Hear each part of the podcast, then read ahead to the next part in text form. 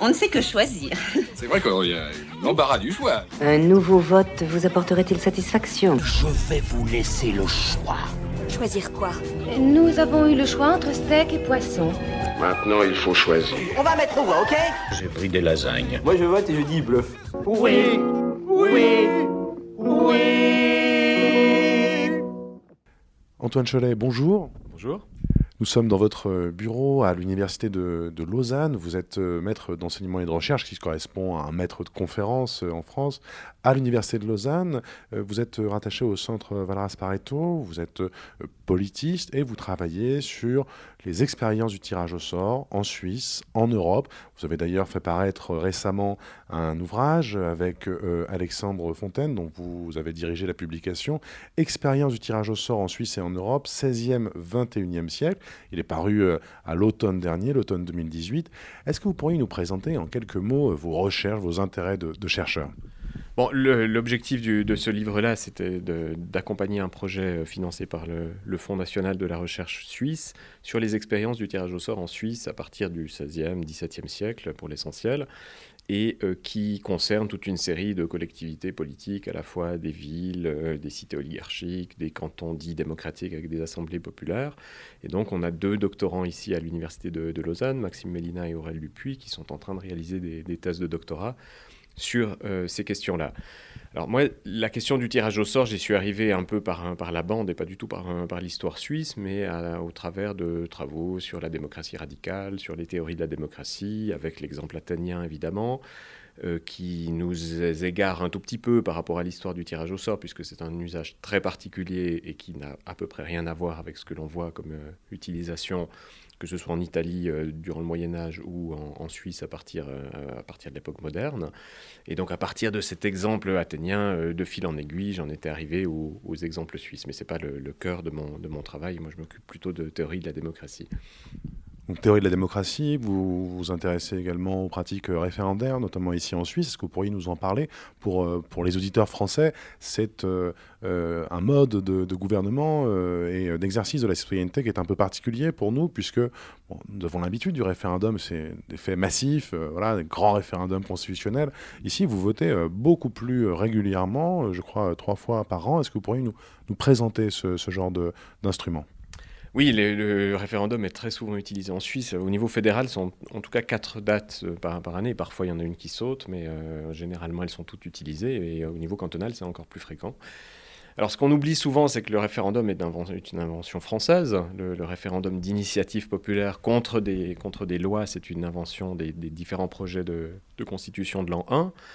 Euh, à la fois la constitution dite girondine et ensuite la constitution montagnarde, qui n'ont jamais été mises en œuvre véritablement, mais qui ont réfléchi un mécanisme qui permette au peuple, aux citoyens, au corps civique, disons, de contester des lois ou des décisions prises par, par une assemblée pourtant élue par ce même euh, corps civique. Donc l'idée étant que l'élection ne légitime pas toutes les décisions de l'assemblée élue pendant la durée de la législature.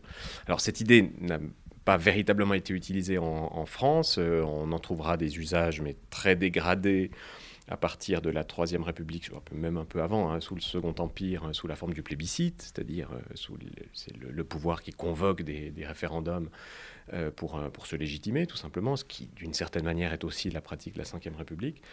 Euh, mais en revanche, cette, invention a, passé le doux d'une certaine manière, puisque la Suisse a commencé à l'utiliser, les cantons d'abord, puis ensuite au niveau fédéral, à partir des années 1830, donc dans les cantons, avec euh, différents, différentes méthodes, différents outils qui s'appellent veto dans un premier temps, puis ensuite référendum, et qui permettent précisément à un une partie, une fraction du corps civique de contester une décision prise par les, par les parlements, euh, et puis ensuite de, de convoquer un référendum sur l'ensemble de la- du, du corps civique avec acceptation ou refus. Euh, comment, comment les choses marchent très très concrètement? Alors là, dans la situation actuelle, parce que ça a changé évidemment euh, au, au- au cours des années, actuellement, euh, la contestation d'une loi passée au Parlement, au niveau fédéral, il faut à peu près 1% du corps civique, ça correspond à 50 000 citoyens en, Suisse. Pour une initiative populaire, comme on les appelle, c'est-à-dire la proposition d'un nouvel amendement de la, de la Constitution, il en faut 2%, c'est-à-dire 100 000 citoyens. Mais on a des cantons, il y a quelques cantons où le seuil est plus bas. Canton de Zurich, par exemple, les seuils pour ces deux outils sont de 0,3 et 0,6% du corps, du corps civique. Avec un, canton qui est quand même relativement euh, euh, peuplé. Hein. Il y a à peu près un million d'habitants à, Zurich, donc on n'est pas, en train de parler d'un petit village. Et puis il y a d'autres cantons où les, seuils sont plus élevés, euh, ils peuvent aller jusqu'à 3-4% à peu près. Donc ça, c'est la manière de, déclencher le vote. Et le principe par rapport à, ce, à ce, cette limite, c'est que plus la limite est élevée, plus le pourcentage est élevé, moins le référendum est démocratique, puisqu'il est réservé d'une certaine manière soit des grandes organisations, soit des personnes qui ont de l'argent pour pouvoir payer des gens pour aller récolter les signatures, voire dans certains cas, c'est le, cas aux États-Unis, dans certains États américains, payer les personnes qui signent. On vous dit, voilà, vous avez 20 dollars par signature, et donc évidemment, vous allez réussir à récupérer des signatures de personnes qui ont besoin d'un peu d'argent.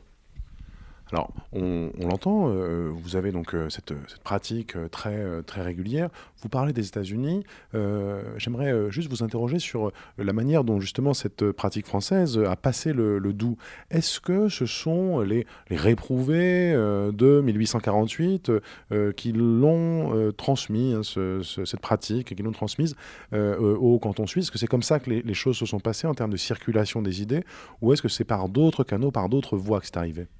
Non, c'est des canons un tout petit peu différents puisque ça arrive avant en Suisse. Hein. C'est à partir des années 1830 et l'idée est dans, dans l'air d'une certaine manière depuis le début du 19e siècle puisque durant la période révolutionnaire, la Suisse est conquise par la France, donc une partie des idées passe dans les pratiques constitutionnelles, notamment le référendum constitutionnel. Hein. Le premier est organisé en Suisse à la au tout début du 19e siècle, si je me souviens bien, sous influence française directement.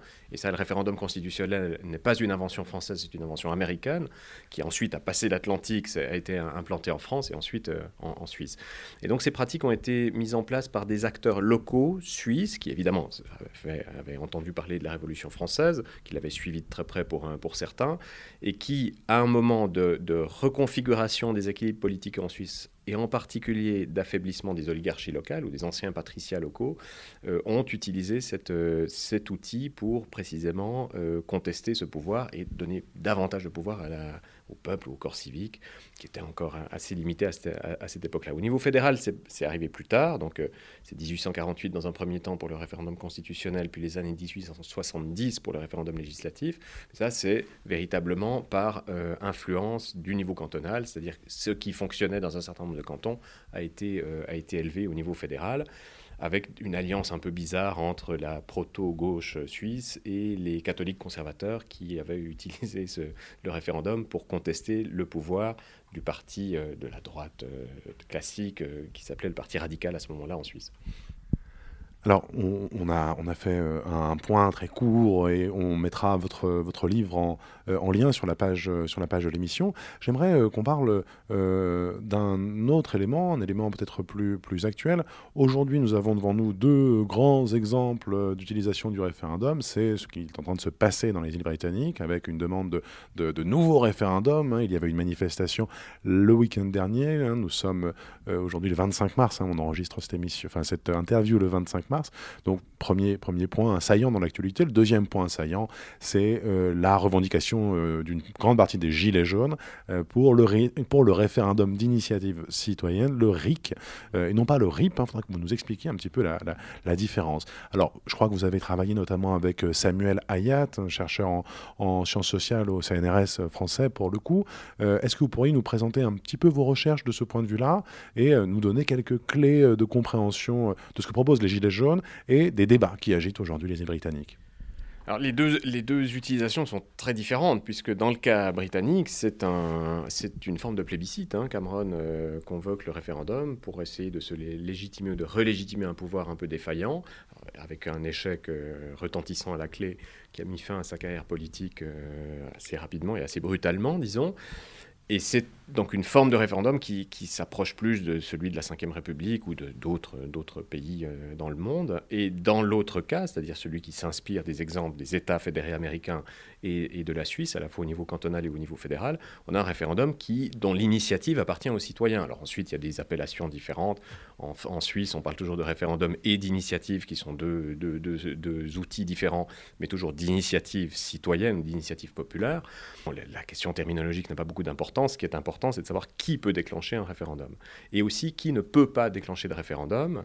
C'est-à-dire qu'il est important, bien sûr, que si l'on veut un référendum démocratique, que des citoyens assemblés avec une, fraction plus ou moins importante de, de, puissent, puissent déclencher un référendum. Ça, c'est le référendum d'initiative populaire ou citoyenne.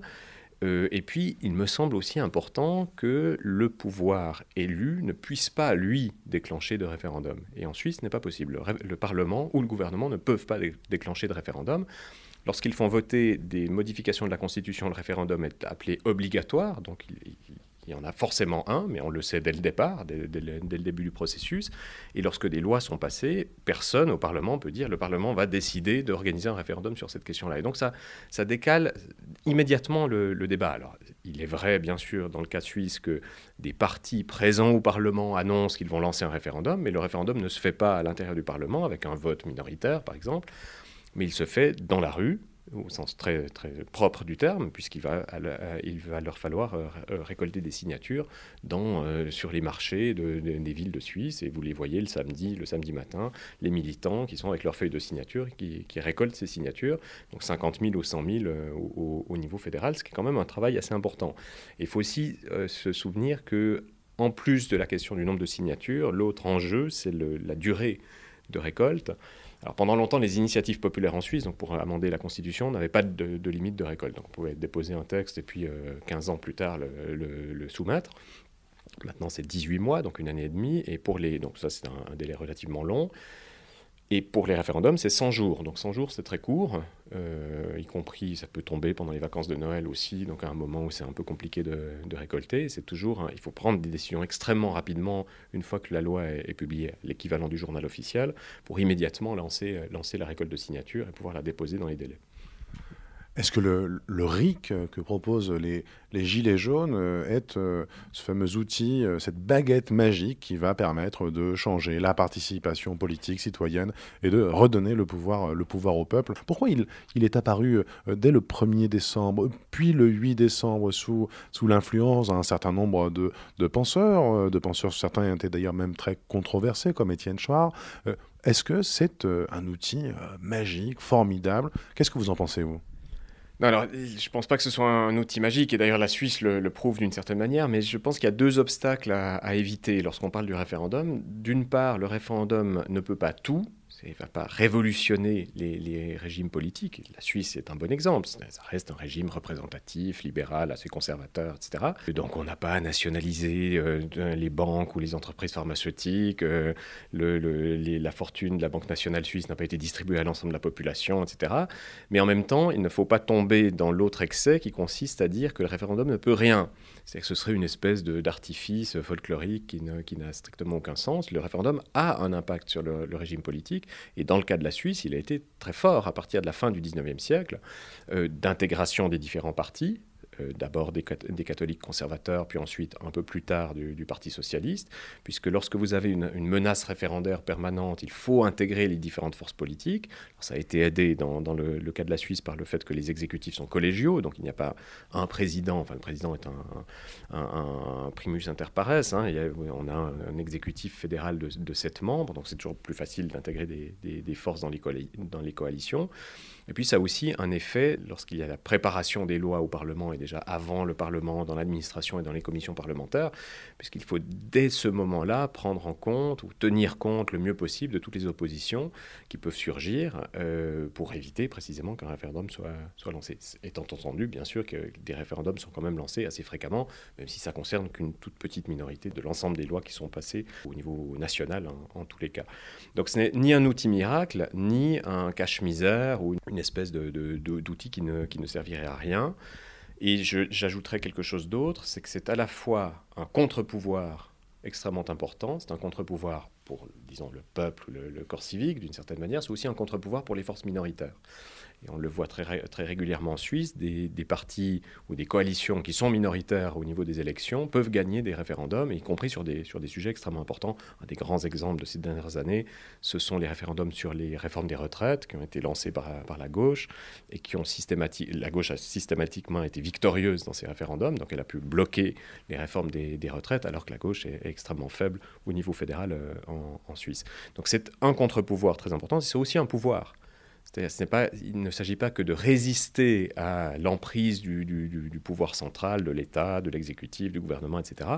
Mais il s'agit aussi de proposer de nouvelles choses. Et ça, c'est plutôt l'outil de l'initiative euh, en Suisse, qui, passe très rarement, mais qui permet de, mettre sur l'agenda, comme on le dit, toute une série de nouveaux, de nouveaux problèmes. Et dans le cas de la Suisse, je pense que l'exemple principal, c'est celui de l'écologie, qui est arrivé sur le devant de la scène essentiellement, euh, pas, pas, uniquement, mais essentiellement par le biais des, initiatives populaires, avec des grandes victoires, notamment au début des années 90 sur le, sur le, trafic à travers les Alpes, mais aussi le, moratoire sur la, construction de centrales nucléaires, le moratoire sur les OGM, etc. Toute une série de, thèmes qui ont pu être mis véritablement sur le devant de la scène et qui aujourd'hui ne peuvent plus être ignorés par les autres partis politiques. Donc on a vraiment cette, cette double dimension, à la fois contre-pouvoir et pouvoir.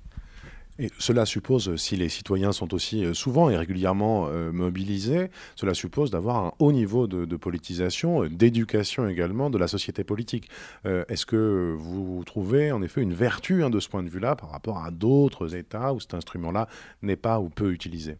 Ce qui est important, la, question de l'éducation politique, elle est, très difficile à juger, bien évidemment. Sur certains sujets, je considère que le citoyen suisse lambda qui va quand même participer. Le taux de participation n'est pas très élevé, mais ceux qui participent ont un niveau de connaissance et de compréhension du système politique qui est sans doute plus élevé que dans d'autres pays.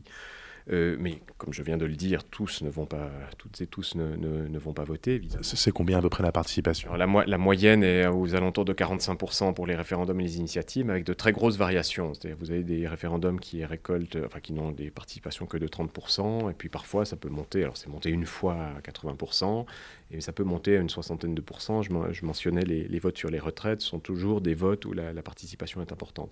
Elle dépend alors non seulement du, sujet euh, traité, mais aussi dans une assez large mesure de l'intensité de la campagne.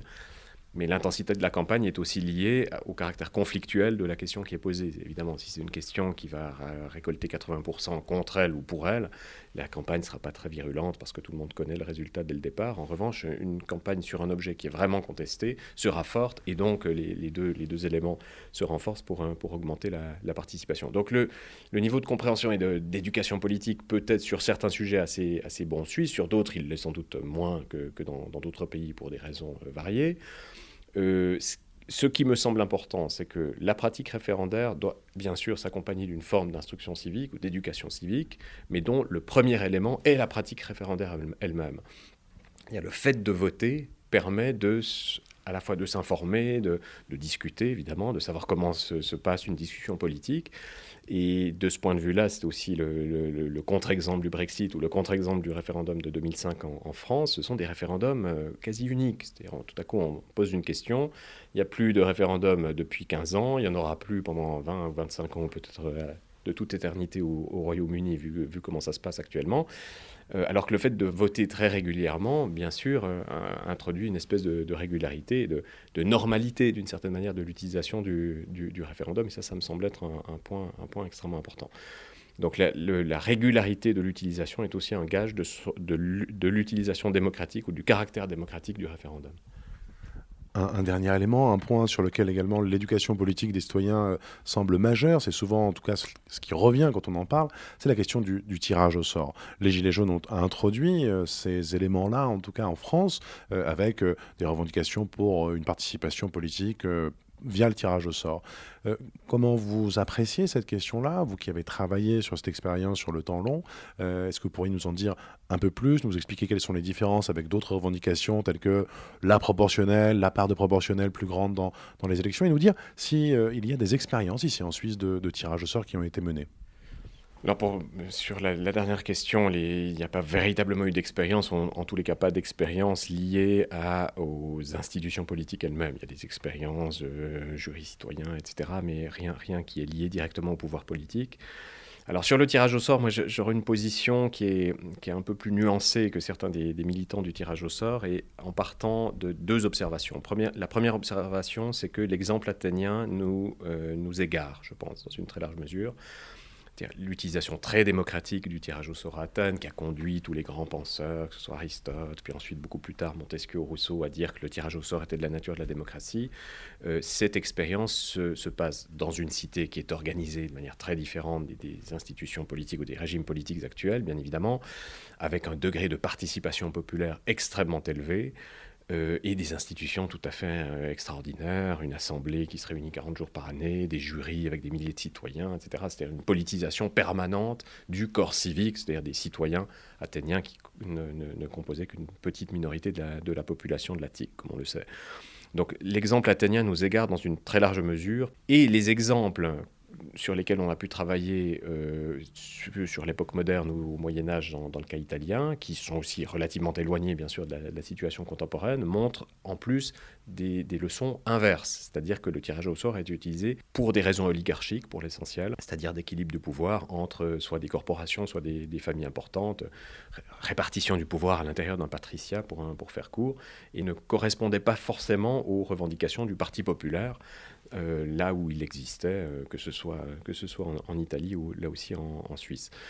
Euh, et donc, on, ne peut pas tirer un sens immédiat du, tirage au sort, et pour une raison tout à fait fondamentale, c'est que le sens d'une procédure doit être intégré dans l'ensemble d'un régime, l'ensemble des institutions politiques d'une cité. Et donc, le tirage au sort, c'est un élément parmi beaucoup d'autres, mais qui peut être utilisé de manière complètement oligarchique, voire absurde aussi, euh, ou de manière très démocratique, comme ça a été le cas encore une fois à Athènes. Ça, c'est pour l'aspect historique. Ensuite, sur l'aspect contemporain, ce que je dirais, c'est que euh, chez certains des militants du tirage au sort, il y a, une, me semble-t-il, une volonté, c'était un peu le, thème de la discussion avec Samuel, Samuel Hayat, une volonté de dépolitiser la démocratie en sous-entendant que les élections provoqueraient le conflit, alors que le problème doit être posé dans, l'autre sens. Il y a des conflits dans nos sociétés, il y a des, oppositions, il y a des divisions, il y a du dissensus, et qui n'est pas uniquement euh, le, produit artificiel et, disons, manipulé ou fabriqué euh, de, l'opposition des, partis politiques ou de petites cliques qui, se partageraient le pouvoir. Ce sont de véritables oppositions, et on peut les, placer euh, où l'on veut. Hein. Opposition de patronat et salariat, euh, opposition entre gauche et droite quand même, opposition entre euh, nationalistes et euh, personnes qui pensent que la nation est une, référence dont il faut se débarrasser, etc. etc. ce ne sont pas des oppositions artificielles. Et dans ce cadre-là, la représentation des conflits, on peut utiliser le terme, je pense, la représentation des conflits présents dans la société peut très bien passer, et dans un sens démocratique, par des procédures électives, des procédures d'élection euh, fussent-elles mélangées à des procédures de mandat impératif, de révocation, etc. Ce sont des choses qui ne sont, qui ne, qui ne sont pas forcément euh, dérangeantes.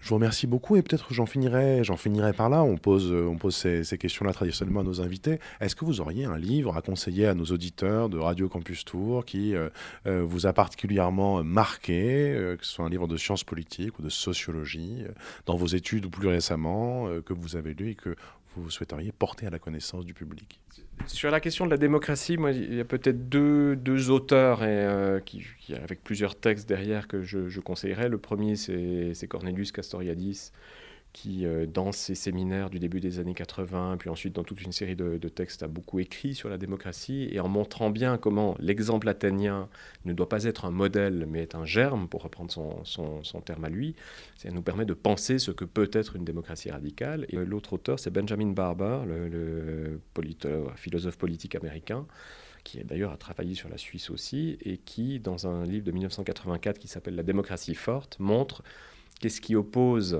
la conception libérale de la démocratie, selon lui, à une conception forte de la démocratie, une démocratie radicale, démocratie participative, qui fait précisément participer directement les, citoyens et les citoyennes aux affaires, euh, aux affaires politiques? C'est l'opposition démocratie forte et ce qu'il appelle le zookeeping, c'est-à-dire la politique comme le travail d'un gardien de zoo. Euh, qui est, la, conception majoritaire de la tradition libérale, c'est qu'il faut limiter les désordres au maximum, euh, garder chacun à sa place, et que la société euh, fonctionne, tourne plus ou moins bien, disons, ou fonctionne de, la meilleure manière possible.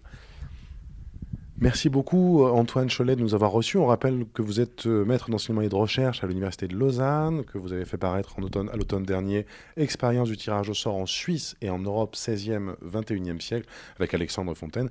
Nous remercions, nous, nous étions dans votre bureau à Lausanne, bureau très agréable avec une très jolie vue. Merci à vous.